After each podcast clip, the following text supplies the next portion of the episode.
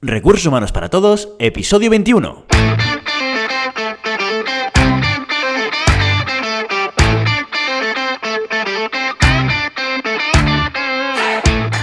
Bienvenida y bienvenido a Recursos Humanos para Todos, tu podcast semanal sobre recursos humanos. Podcast que podrás encontrar en iVoox, Spotify y iTunes, y en nuestra página web www.sdhumancapital.com, donde también encontrarás más contenido en nuestro blog e información sobre nuestros servicios. Este podcast está pensado para profesionales de recursos humanos, gerentes o jefes de equipo, y podrás encontrar técnicas, consejos, ideas, conceptos y noticias sobre la gestión de personas. Eso sí, con un enfoque práctico y aplicable. Mi nombre es Guillermo, socio en SD Human Capital, y hoy os traigo una herramienta muy interesante. Hoy vamos a hablar de la evaluación 360. En el episodio de hoy vamos a revisar qué es una evaluación 360, para qué sirve, qué objetivo puede tener, beneficios de utilizarla, pero también las amenazas, cómo se puede desarrollar una evaluación 360 en tu empresa, qué pasos se deberían seguir y luego os hablaré de cómo podéis utilizar esta herramienta en los procesos diarios o puntuales en vuestra empresa. Empezamos. Una evaluación 360 o 360 grados, como también se conoce, es una herramienta que nos va a permitir valorar o evaluar la percepción que tienen otras personas sobre el comportamiento del evaluado. ¿En qué sentido comportamiento? Lo que vamos a buscar es nutrirnos de la valoración no solamente del jefe, que sería la que normalmente vamos a utilizar para evaluar el desempeño o la performance de una persona en su puesto de trabajo, sino que queremos alimentar esa evaluación con percepciones de otro tipo de personas, con otro tipo de perfiles, gente que interactúe con el evaluado a diferentes niveles, en diferentes momentos, para tener una visión más completa del cómo la persona se comporta en el puesto de trabajo. Aquí vamos a introducir a diferentes tipos de personas sobre todo que tengan relación con, el evaluado, una relación que sea con, con un mínimo de frecuencia, que tenga sentido preguntarles sobre qué tipo de comportamiento tiene esta persona en el día a día. Puede ser que nos encontremos con el caso en el que alguien te hable de la evaluación 360 o de la evaluación 180.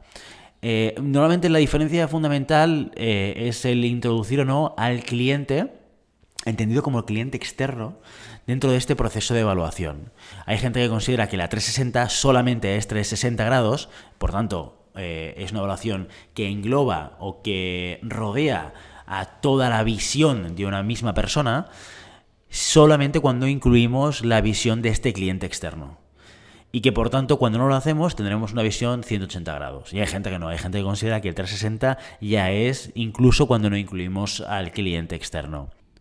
Es una discusión más de forma que de fondo, pero bueno, que lo sepáis que puede ser que os encontréis literatura en internet que os hable de estas, de estas dos visiones de esta evaluación. Aquí lo más importante es el concepto de la percepción. Yo quiero saber qué es lo que terceros opinan sobre cómo se, se comporta la persona evaluada. Este es el centro de eh, todo el objetivo que va a tener el uso de la herramienta 360 grados. Y sobre todo tener en cuenta que estamos centrándonos siempre en el individuo, en la persona, o en una persona en este caso.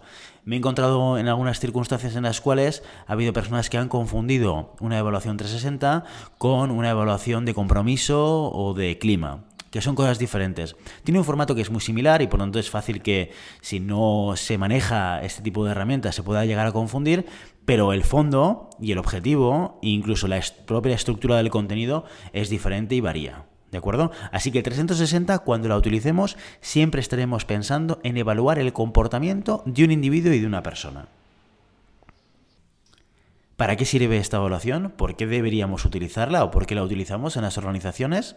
Aquí lo importante es que tengamos en cuenta que al estar enfocado en el individuo, el objetivo principal y único de implementar una herramienta 360 es el desarrollo de la persona nos va a permitir poder identificar aquellas áreas, aquellas competencias, aquellas habilidades que el entorno ve con mayor frecuencia, con menor frecuencia, más desarrolladas o menos desarrolladas. Es una herramienta de feedback. El feedback ya sabemos que cuando hablamos de desarrollo personal, pero también cuando hablamos evidentemente de gestión de equipos, es una palanca fundamental y es una palanca clave. De hecho, seguramente si tuviésemos que elegir una herramienta de gestión más eh, con mayor impacto, más relevante, seguramente esta sería la de feedback, ¿no? Y la herramienta 360 no deja de ser eso, una herramienta de feedback, que lo que hace es darme la percepción de otros para que yo pueda plantearme o replantearme la propia evaluación que yo estoy haciendo de mi comportamiento. ¿Por qué? Porque lo veo a través de los ojos de los demás. Los demás me están diciendo qué es lo que ellos están viendo. Nosotros siempre vamos a tener o siempre vamos a estar sesgados de alguna manera en nuestra percepción sobre nuestro comportamiento por muchísimas variables. Y esta es una manera de poder recibir de manera directa, de manera clara o de manera transparente lo que los demás piensan de lo que yo estoy haciendo. Y por tanto, siempre, siempre enfocado en el desarrollo. Fundamental. Vamos a utilizar esto para identificar o áreas de mejora o áreas de potenciación.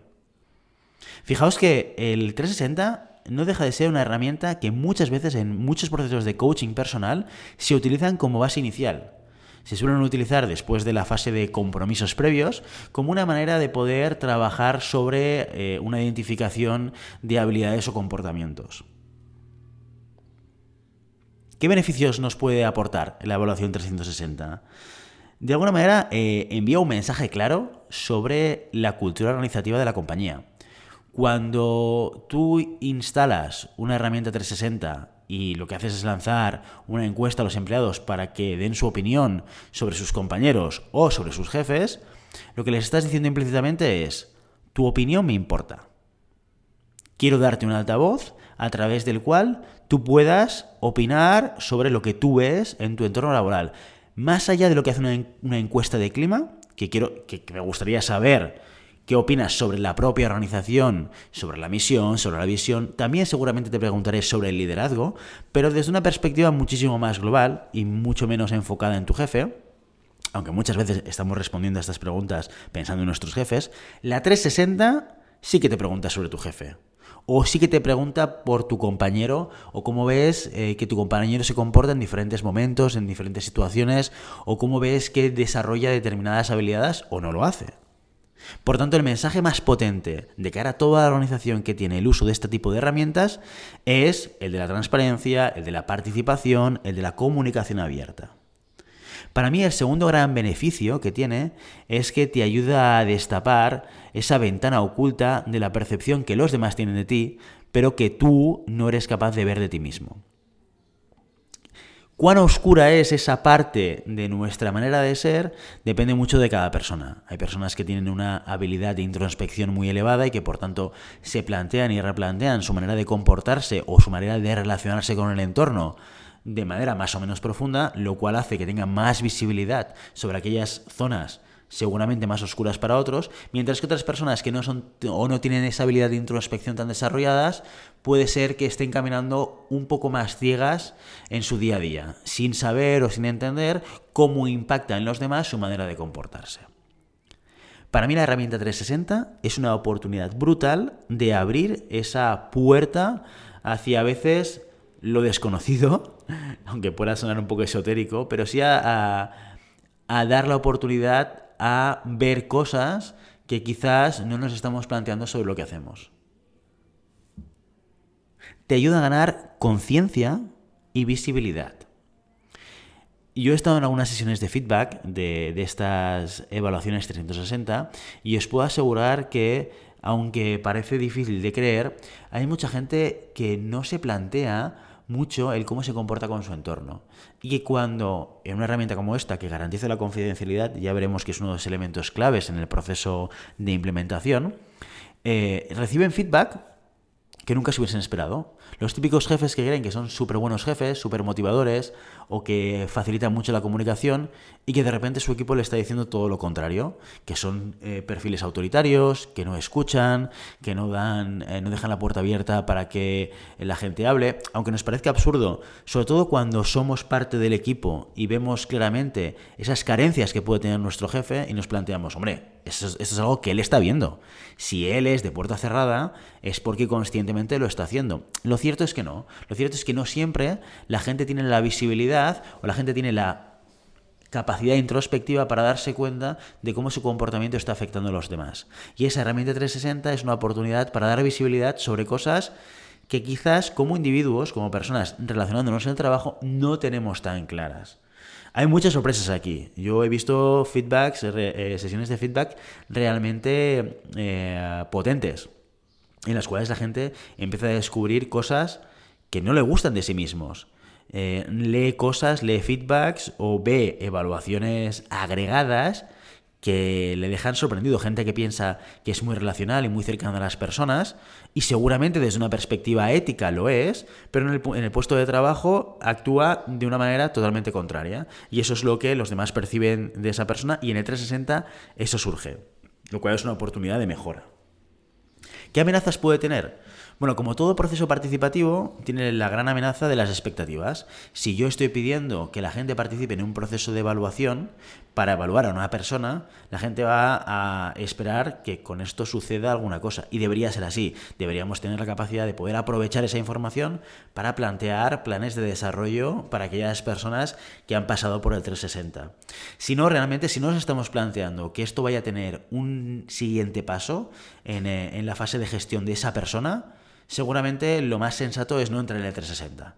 El 360 puede destapar muchas cosas, puede dar visibilidad y puede generar conciencia, pero también va a generar expectativas, tanto en el evaluado como en los evaluadores. Y por supuesto, puede conllevar un alto choque es muy habitual, y no os sorprenda si esto sucede, si, si estáis dentro del Departamento de Recursos Humanos o sois consultores externos utilizando esta herramienta, que pueda haber un alto nivel de choque entre lo que surge del 360 y lo que la persona se está planteando que es la verdad o no es la verdad. ¿Cuál es la pregunta o la frase o la afirmación típica que se suele escuchar cuando se entrega un informe de 360 grados? Suele ser, ya sé quién me ha puntuado tan bajo, ya sé quién ha hecho esta frase o ha hecho este comentario abierto sobre lo que hago o lo que no hago. Buscamos de alguna manera poder entender esos resultados sin romper nuestro paradigma. Y eso es lo que hace que muchas veces, si el 360 está dando una visión de nosotros mismos que no va alineada con nuestro paradigma sobre nosotros mismos, vamos a buscar maneras de poder justificarlo. No, claro, porque aquella persona piensa que el cliente tuvo un problema y por tanto por eso me valora negativamente. O piensa que esta persona, claro, como ahora le estoy apretando porque veo que en resultados no está funcionando, lo que hace es castigarme con esta evaluación. Es una tendencia natural y muchas veces se da en ese primer choque inicial que tenemos al dar feedback. Por eso es importante, lo veremos en la fase de comunicación, que el feedback posterior, eh, después de la evaluación 360, tiene que ser acompañado. Nunca dejes en manos de una persona evaluada en un 360 el informe sin acompañarlo en el proceso de lectura y digestión. Porque si no, tienes el riesgo de quedarte en esta primera fase de autodefensa de lo que la persona está, está viendo o leyendo. Por lo tanto, esta sería otra amenaza, el alto choque que puede tener. ¿Qué tenemos que hacer para poder desarrollar una evaluación 360 en nuestra organización? Yo resumo tres pasos que es el que nosotros seguimos, los que nosotros seguimos para poder implementar las evaluaciones 360 en nuestros clientes y cómo lo vamos desarrollando. El primer paso es el contenido. Tenemos que desarrollar el, el qué queremos medir. Esto es fundamental.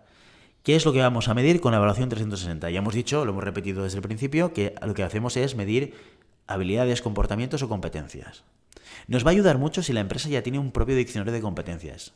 Pero ojo, en este caso, como en el caso de los Assessment Centers, que es otra herramienta también de evaluación de competencias, no solamente nos vale una lista de competencias y su definición. Tenemos que ir un poquito más allá, tenemos que desarrollar el diccionario de competencias con un nivel mayor de detalle para que pueda soportar el, el 360 y podamos realmente desarrollar el contenido que necesitamos. ¿Cuál es el siguiente paso que necesitamos?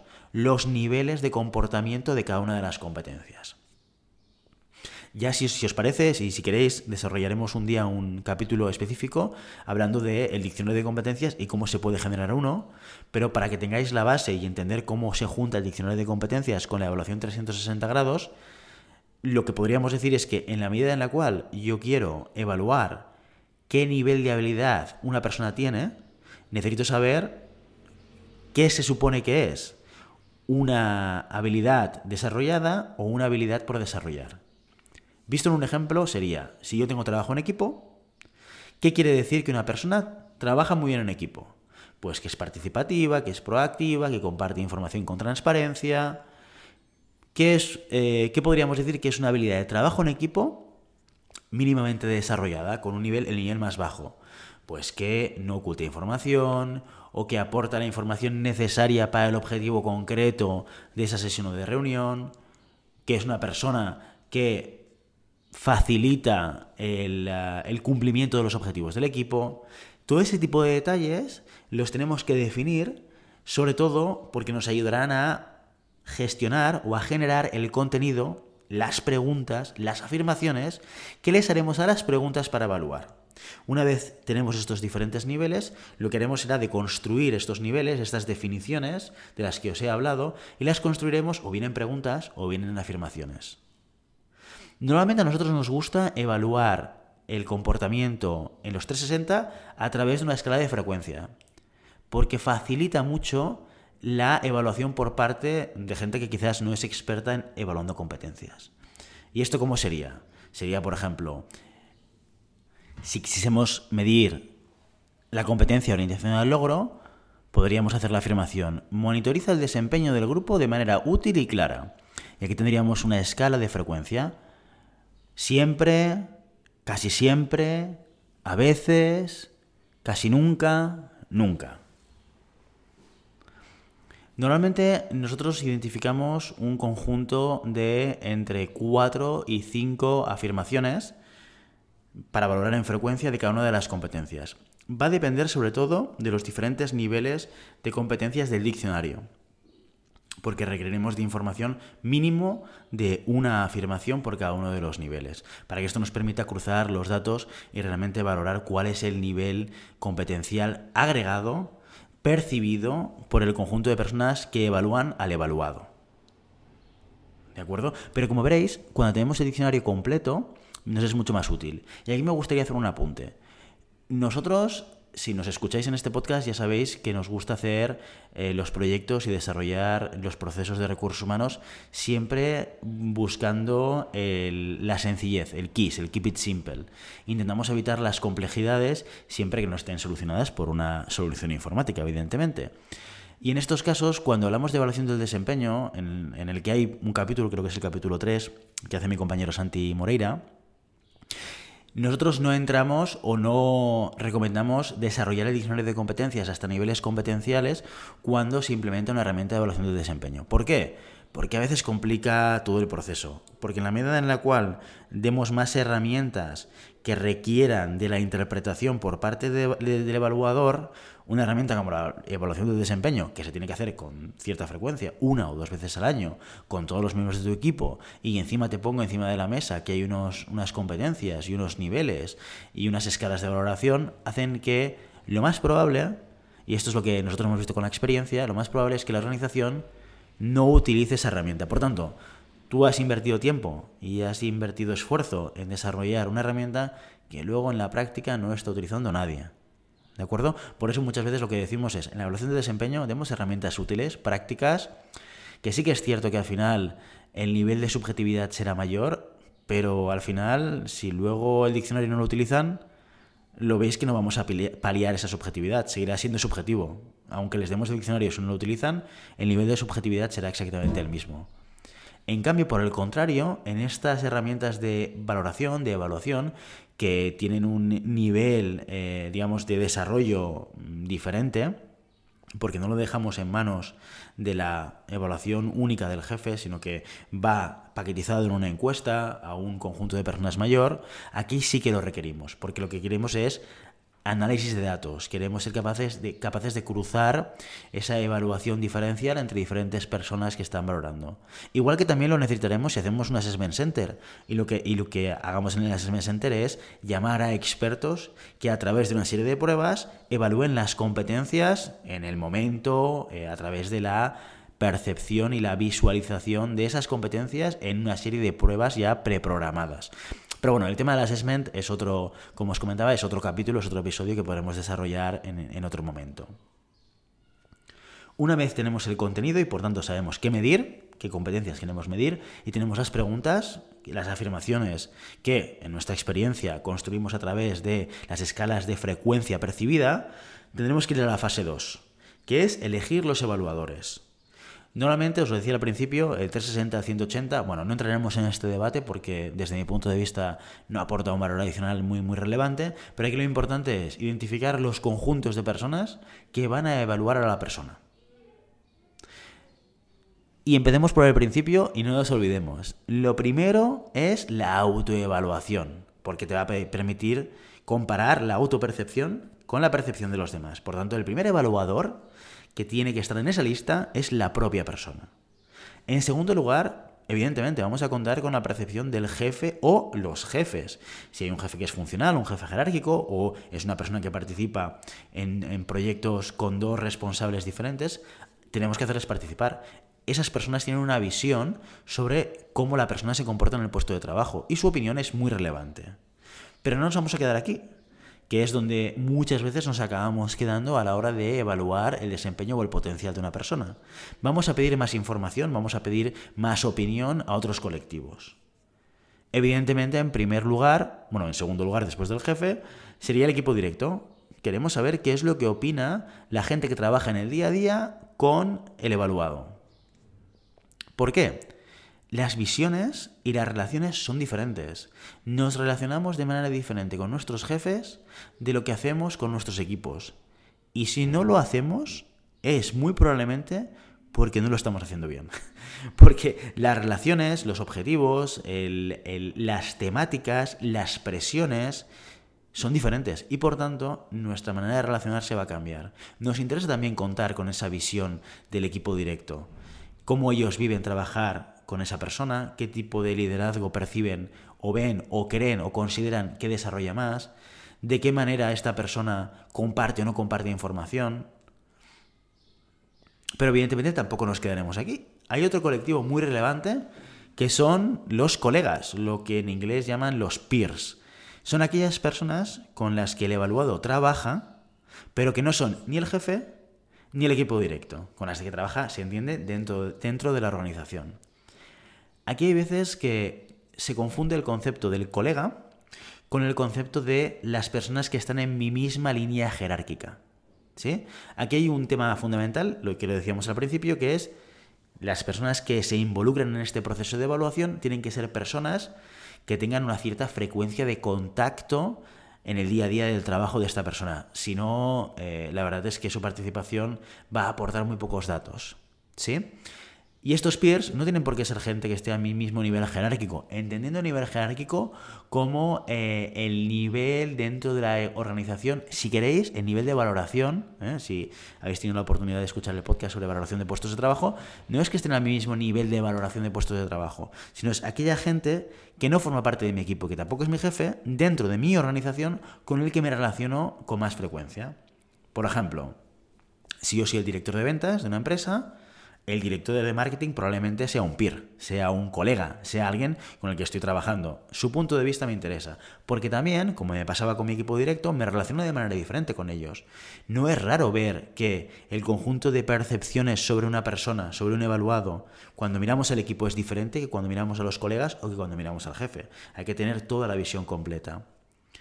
Pero poniendo el ejemplo o la duda de los niveles jerárquicos, podría ser que yo fuese el director de ventas, donde las ventas es la parte más relevante de la compañía, y luego tengo a un responsable de marketing que no depende de mí, pero que está en un nivel, eh, pues a nivel presupuestario, a nivel de impacto, por el tipo de sector en el cual trabaja la compañía, menos relevante.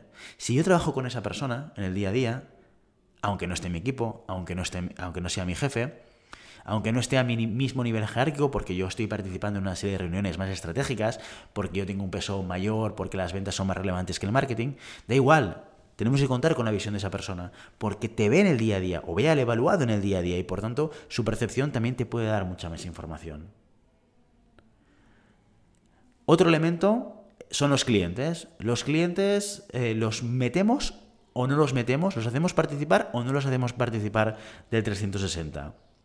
De entrada yo te diría que si son relevantes, estaría bien meterlos, estaría bien tener en cuenta su percepción. Aquí la parte positiva es que cuando hagamos el análisis de datos vamos a distinguir por colectivos, con lo cual si hay una cierta desviación, porque al final los clientes que participan quieras que no son los que tienen una visión más positiva de nosotros. Y puede estar muy sesgada la valoración que pueda tener un cliente sobre mi manera de comportarse, de comportarme. Pero bueno, también me puede dar información, información de valor, con lo cual yo no la subestimaría, pero sí que la trataría en la, fase más analítica con eh, una específica lupa para ver cuál es la relevancia de eh, la percepción de estos clientes.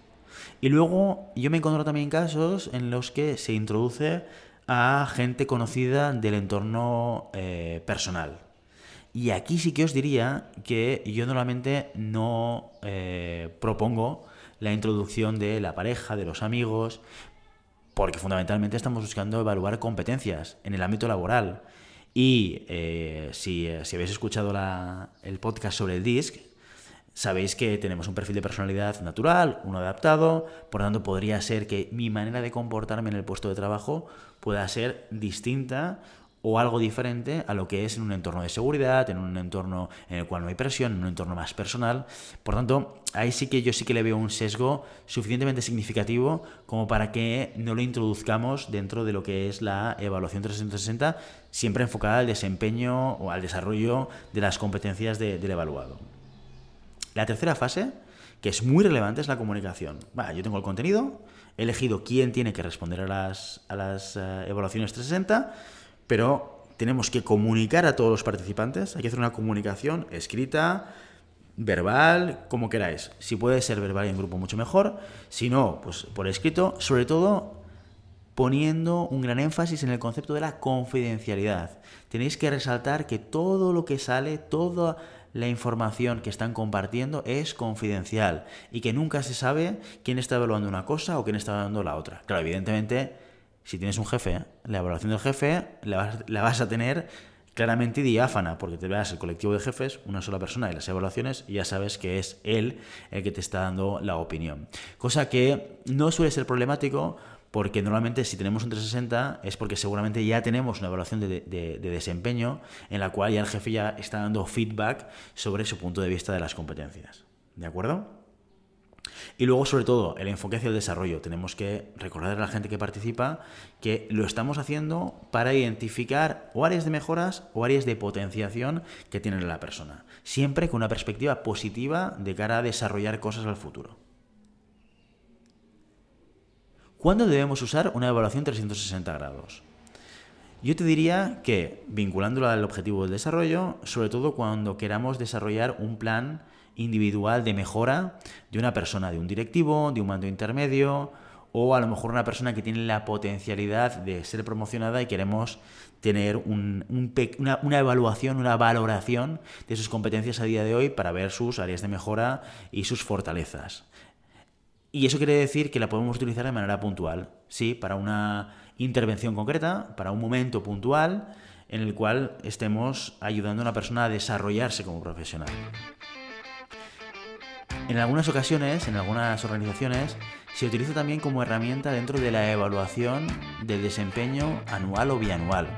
Y esto está muy bien, porque lo que permite es que no sea una cosa puntual, sino que la propia percepción del entorno se introduzca en una herramienta que ya de por sí suele, de manera estándar, introducir dos percepciones, la autoevaluación y la evaluación del jefe. Si de manera estándar introducimos las evaluaciones de los peers y de los equipos, aquí vamos a estar introduciendo más información de valor para poder construir un plan individual más eh, preciso. Pero también es verdad que muchas veces hay que hacer un camino antes de implementar un 360 no solemos recomendar que una compañía que no tiene una evaluación de desempeño con un mínimo de rodaje introduzca el 360. ¿Por qué? Porque introduce en el proceso más elementos, más participación, más personas y suele eh, tener como amenaza el riesgo de que la evaluación no funcione. Entonces sí que es cierto que la evaluación del desempeño deberíamos implementarla de manera escalonada. ¿no? Si no tenemos nada, empecemos con una evaluación, una evaluación del jefe y poco a poco vayamos introduciendo diferentes evaluaciones adicionales como puede ser la 360. Muy bien, y hasta aquí nuestro episodio de hoy de Recursos Humanos para Todos. Os invito a que os pongáis en contacto con nosotros, nos deis vuestra opinión y nos sugiráis temas o preguntas concretas. Lo podéis hacer a través del email rrhhparatodos.sdhumancapital.com o a través de la página de contacto en sdhumancapital.com barra contacto. Si el contenido de este podcast te gusta, no te olvides suscribirte, darnos 5 estrellas en iTunes y me gusta en iVoox o Spotify. Igualmente recuerda que puedes encontrar más contenidos, noticias y recursos en nuestra web corporativa sdhumancapital.com. Muchas gracias por todo, por tu tiempo, por tu atención, por tu interés en estos temas sobre gestión de personas. Nos escuchamos en el próximo episodio. Hasta entonces, feliz semana.